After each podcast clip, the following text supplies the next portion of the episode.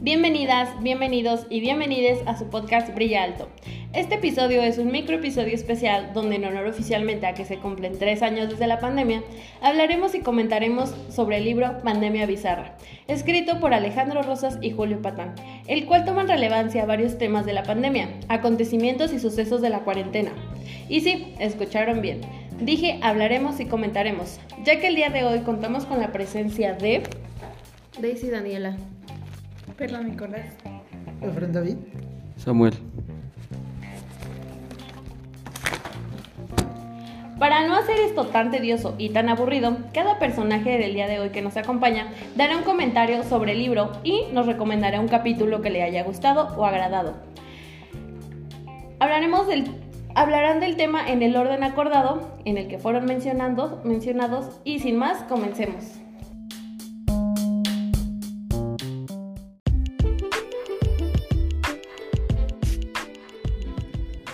Así que Daniela, comencemos contigo, por favor. Bueno, desde mi punto de vista, el libro me pareció muy interesante ya que en él nos plasma las actitudes que tuvo la sociedad ante la pandemia.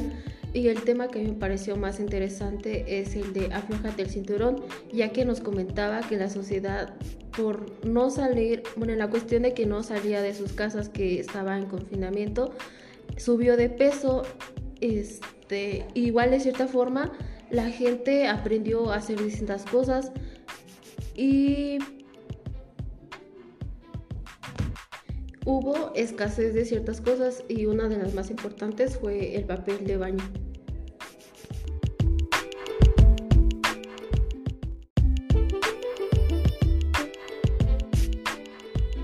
Muchas gracias por tu opinión, Daniela. Ahora vamos a continuar con nuestra siguiente participante, Perla. Bueno, pues considero que el libro Pandemia Bizarra es un claro ejemplo de la idiosincrasia del mexicano.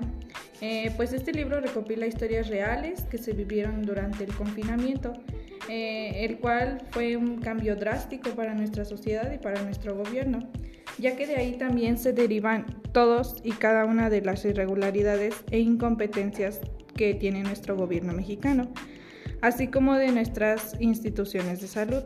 Aunque sinceramente no los culpo del todo, pues realmente ninguno de ellos ni nosotros mismos estábamos preparados para sobrellevar dichos cambios. Algo que también me llamó mucho la atención del libro es cómo el ingenio mexicano se desarrolló durante la pandemia para crear artículos y productos relacionados con el COVID-19. Por ello es que considero que esto también es un ejemplo de idiosincrasia, ya que eh, el reírnos y hacer cosas graciosas sobre las situaciones del país es algo muy característico de nosotros como mexicanos. Y vaya que lo es.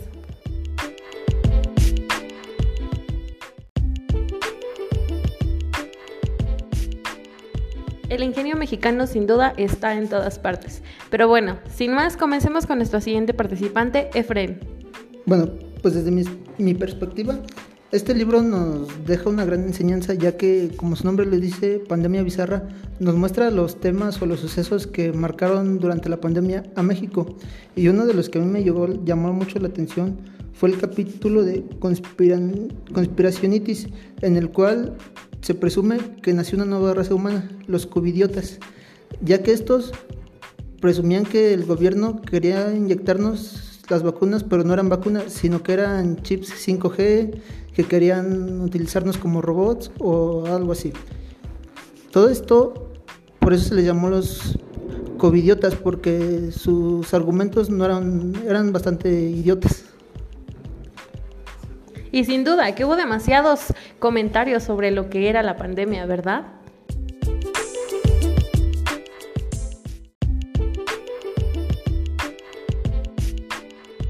Y hablando de comentarios, vamos a continuar con el comentario de nuestro compañero Samuel. Bueno, para, en mi opinión, este es un libro muy interesante, ya que relata 72 historias vividas en durante el tiempo de pandemia. Estas relatan sucesos un tanto ocurrentes, graciosos, unos muy tristes y otros que generan las tres emociones a la vez. Este, a mí uno de los que más me llamó la atención fue el, capítulo que dice que se titula Hay mis hijos, ya que en el estado de Nayarit hubo unos, este, unos jóvenes que se les ocurrió la, gran, la grandiosa idea de grabar el sonido de la llorona, bueno, la que conocemos aquí en México, nuestra leyenda. Y al hacer eso, la circulaban en el estado, por las carreteras, en las noches. Se lo subían a todo, lo subían a todo volumen y, la gente se espantaba y esto generaba que se encerraran en sus, en sus casas.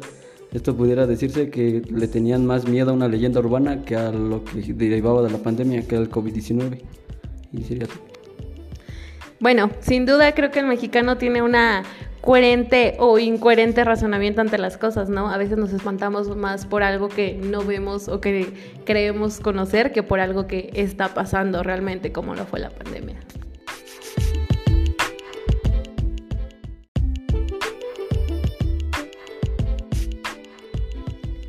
Y bueno, es que cada persona vivió la pandemia a su manera y de diferente manera. Cada persona en su mundo pasó por su cuarentena. Por ejemplo, algo que a mí me gustó bastante de este libro es que al principio los autores son quienes nos dan un pequeño resumen de lo que pasaron en la pandemia, en el primer año de la pandemia.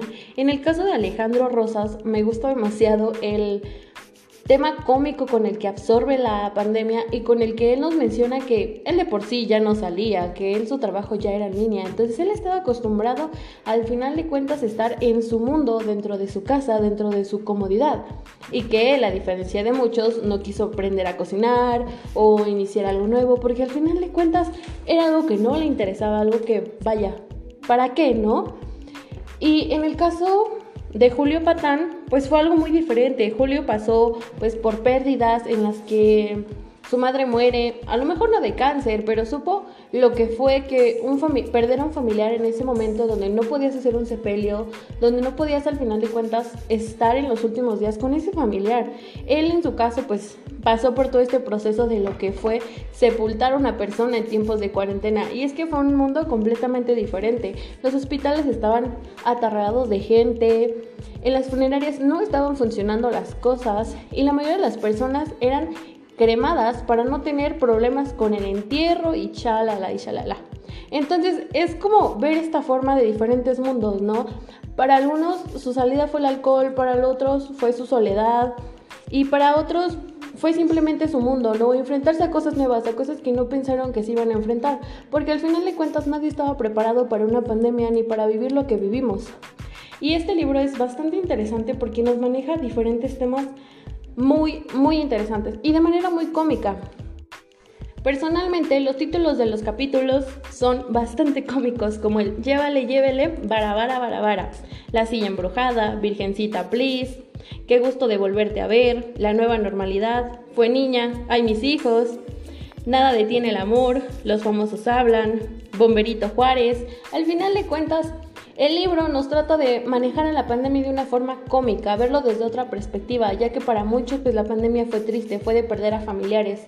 Pero también hay que tomar en cuenta que la pandemia fue ese golpe de realidad que necesitábamos para valorar ciertas cosas, para valorar el hecho de salir a hacer nuestras cosas como diariamente lo hacemos, el hecho de poder ir a la escuela, poder ir al trabajo, poder convivir con las demás personas, porque al final de cuentas no lo hicimos valoramos las cosas hasta que lo, lo, perdemos, vaya. Entonces siento que la cuarentena, más allá de cualquier cosa, fue un golpe de realidad para saber y apreciar las cosas que tenemos y apreciarnos hasta nosotros mismos, las cosas que podemos y no podemos hacer como humanos y cómo nos relacionamos. Y bueno, sin más, este libro es un libro que sin duda voy a recomendar cada que me pregunten por, por un buen libro mexicano. Pandemia Bizarra es un libro que nos da una nueva forma de ver las cosas, una forma cómica, pero también un golpe de realidad sobre la cuarentena. Así que se les recomiendo. Y sin más, me despido. Nos vemos en el próximo capítulo.